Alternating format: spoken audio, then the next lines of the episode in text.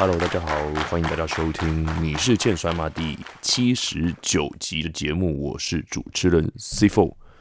那这一集的话，其实算是闲聊，而且是我自己个人独挑大梁。原本其实我不太想要录这个音的，对，然后但是我觉得有一些话还是要跟大家讲，稍微解释一下。诶，消失的第七十八集这个节目，对。那在此之前呢，我先回复一下听众信箱。OK，那这礼拜的听众信箱有三位。那我先回复有一位听众叫做大 B，他想要提问的是有没有台湾摔跤界的八卦可以说出来的。呃，我会建议啊，你可以去听我们访问来宾的那几集，就是有 fit 的那几集。其实仔细听的话，我们都会讲出一些八卦出来。对，然后在那次那几次之后呢，之前有一位粉丝私信我，他说希望我们可以不要讲出就是一些八卦的东西，因为。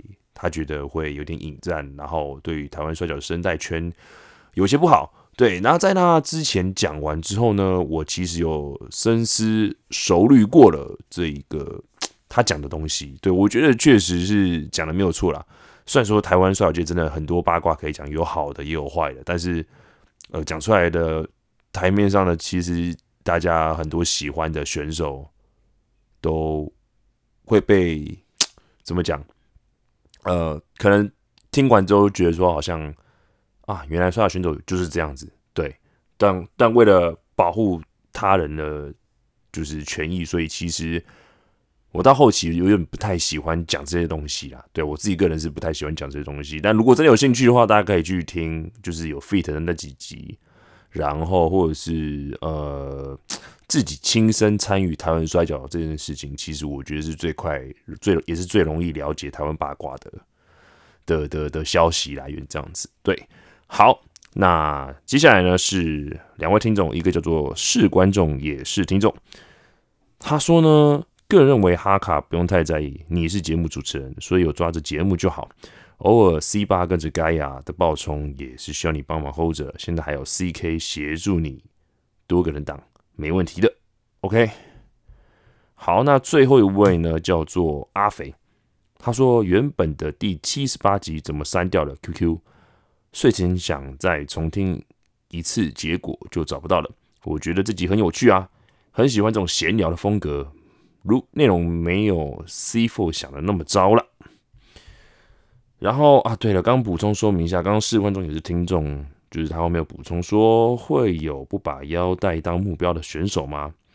呃，以台湾来讲，其实我不太清楚。”呃，有没有谁是把不把腰带当目标？但我有听说是，确实是，就是真的只是想来打比赛的。比如说像是 NTW 的高级工作人员严守，对我记得没错，哇，他就只只是来帮当运动的吧。所以他对于腰带其实这个没有这么渴望，对啊。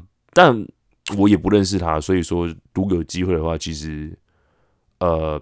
也可以请自己请他来自己的分享，或是他可以到听众信箱来留言之类的。对，那对于其他选手来说，有没有不把腰带当目标选手的话，我相信一定有了，因为有些人真的就是纯粹只是享受比赛而已。这样子，对于比如说黄袍加身的感觉啊，或者是有一个腰带在身上的感觉，其实都还好。那就我自己个人而言呢，其实我自己哎，我也蛮喜欢有腰带在身上的感觉的啊。是，OK。好，那我来回复一下这一集的呃主题重点，就是哎，消失的第七十八集。但应该在此之前，我想先跟大家讲一下，就是说当天的录音状况，其实是这样子的啊。原本设定时间大概是十点的时候录音，礼拜四十点，哎，礼拜四还礼拜五？嗯，礼拜五，礼拜五录音，十点录音，对。然后呢，呃，因为当天的三位主持人就是。C four 我加上 C 八跟 CK 这样子，那因为当天 CK 呢跑去找了 Gaia Hux，对，所以说就多了一位 Gaia Hux，对。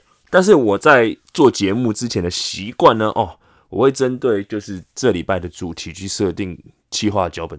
然后我会先大概设想说三位，包含我自己会回答什么样的东西，什么样的内容。所以说，其实突然多了一位呃来宾，呃，我会有点慌乱，所以说我自己节奏会被打断，这样子对。但不是说该啊，Hux 打回答的不好，而是我自己心中的那个节奏会觉得说有点奇怪。好，这是第一点，因为我觉得我设定的设定的大纲、设定的提纲，可能内容就是没有包含他会回答到的部分。对，这是第一点。然后，嗯，再就是。时间太晚了，其实我们都很累，加上就是其实我跟呃 C 八已经先等了一阵子，就是从大概十点多等等等等一路等等等等到十一点多，其实我们隔天都还有比如说练习啊，或者是自己的事情要做，对，然后所以说其实是一件相当累人、相当耗精力的事情。那再者呢，就是呃刚刚提到说 C K 他去找 Guy Hux，是因为他们之前呢在呃，这个时间点之前，他们去学极限武术，对，然后学完之后呢，肚子饿，所以又买了东西吃。那吃了东西之后，边吃边录音的状况，其实我觉得会很糟糕。对，然后不仅是这种叽叽喳喳的声音，然后或是说吃面的声音，对，然后包含注意力什么都会下降。对，所以我我个人是觉得不妥啦。对，因为。因为因为因为因为毕竟是录音，虽然说很轻松的聊天的方式，可以喝水，可以吃东西，我偶尔自己也会喝酒这样子。但我认为就是说，你不管做什么事情，都还是要有一个分寸，就是你知道你自己在做什么这样子。对，但我也不是说指责他们，呃，这样子不好或什么东西。因为老实说，就是呃，我在。呃，我开赞助，可是问题是赞助没有收到多少钱。我总 total 开到，我现在做了七十，目前剩七十九集，不到三千块。对，真的。然后我也不能请他们太多什么东西。我之前就是请他们吃个饭，然后请他喝个咖啡，就这样子而已。对，然后我也没给他们什么钱的情况下，我要求太多，其实对我来说，我觉得有点不好意思啊。因为毕竟就是卖的是人情，然后跟他们对于这件事情的一种渴望，这样子。好，然后再就是在录节目的过程中呢，因为像是 C K 也好，Guy Hux 也好，他们对于摔跤的知识确实是比较丰富的。对，然后但是我在设想主题的时候，跟呃开你是千摔这个摔跤频道这个节目的时候呢，我原本设定的 T A 就是其实是可能哎，maybe 是对于摔跤有点兴趣的，或是对于呃以前看过摔跤的人，然后想要重新勾回对于摔跤的那个感觉的人。来听，或是对于讨厌摔跤都可以。对，反正重点就是围绕在摔跤上面。可是因为他们两位呢，哦，实在对于摔跤太过于认知程度太高了。对，但不是说不好，但是就是有点违背我当初设定的一个目标跟一个设定的一个嗯内容大纲。对，所以我在应对上呢，因为我在对答的时候呢，我不只要听，还要回想，就是我应该怎么回答。然后同时我要把考虑的考那个剪辑的成分考虑进去，对。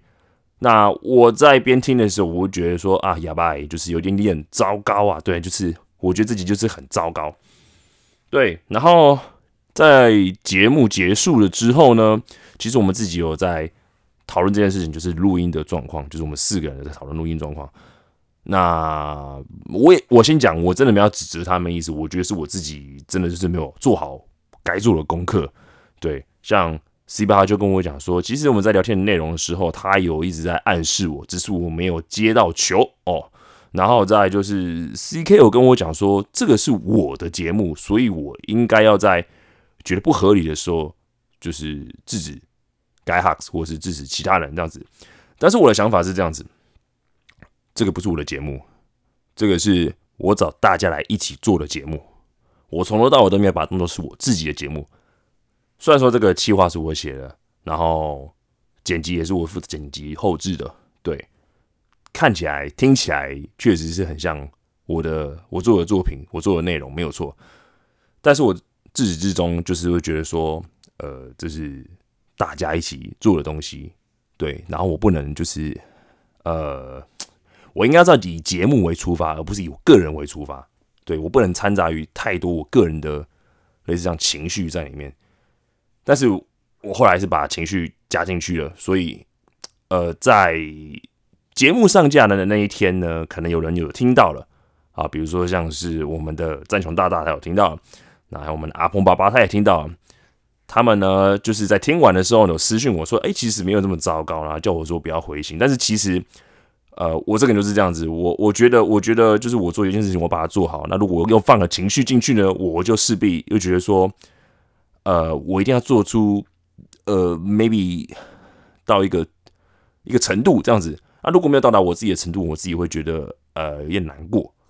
对，所以说我才事后决定我把这一集下架删掉。对，那原则上大概是这样子。然后呃，自己有没有考虑把它复原嘛？那我觉得就就算了，就过去就算了，对啊。然后有听到就算赚到了，对啊。呃呃，确实那几件事是很糟糕了，对啊。让我拿个东西。OK，那分享一下最近的一些趣事啊，就是有时候我们其实不管是打摔跤也好，或是做节目也好，都会收到一些粉丝的。私讯，然后都会回答很有趣的问题。那最近有一个让我觉得呃很尴尬的提问，对他是一个男生，然后嗯，我不知道他有没有看过《台湾摔跤》，暂且相信是他他是有看过《台湾摔跤》。他就说呢，他私讯我，他说：“哎，他呃你好啊，然后就是我有看过你。”比赛，对，然后他想问我说：“为什么摔跤选手要重训？”啊，我听到的时候，我会觉得说：“哇塞，你摔跤都不用重训嘛？”啊，当然也是有不重训的摔跤选手了。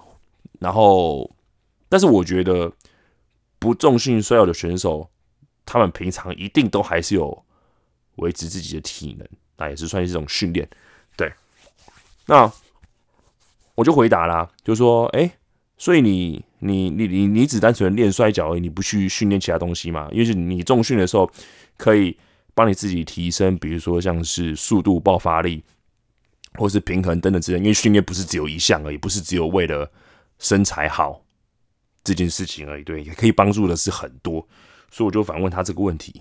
对，然后呢，在前一阵子呢，其实我都会自己在我的社群上面放上，比如说我在。阅读一些书籍的心得，那我最近就在看一个叫做正向专注力。那有时不时，我觉得我都会把一些我觉得可以跟大家分享的内容拍起来，然后放到现实动态里面去。那他刚好也看到了，他就问我说：“那为什么你要学类似像运动心理学的东西？”我就回答他了，我就说：“呃，人没有每天都这么顺利的。”然后。就算是比赛也是一样，那你日常生活也是一样，总是会遇到一些瓶颈的时候，或是一些呃不如意的时候，所以我需要透过一些书籍来帮助我自己心灵成长，因为我觉得心灵成长也是一种对于摔跤选手的一个锻炼方式之一。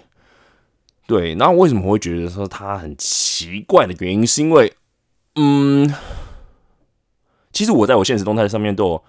注明一些原因，然后或者是说认识我的人可能都知道，说其实我自己的最近境况不是那么的好，尤其是心灵层面。对，所以其实我一直想要很努力的去摆脱这种状况，所以我就透过看书。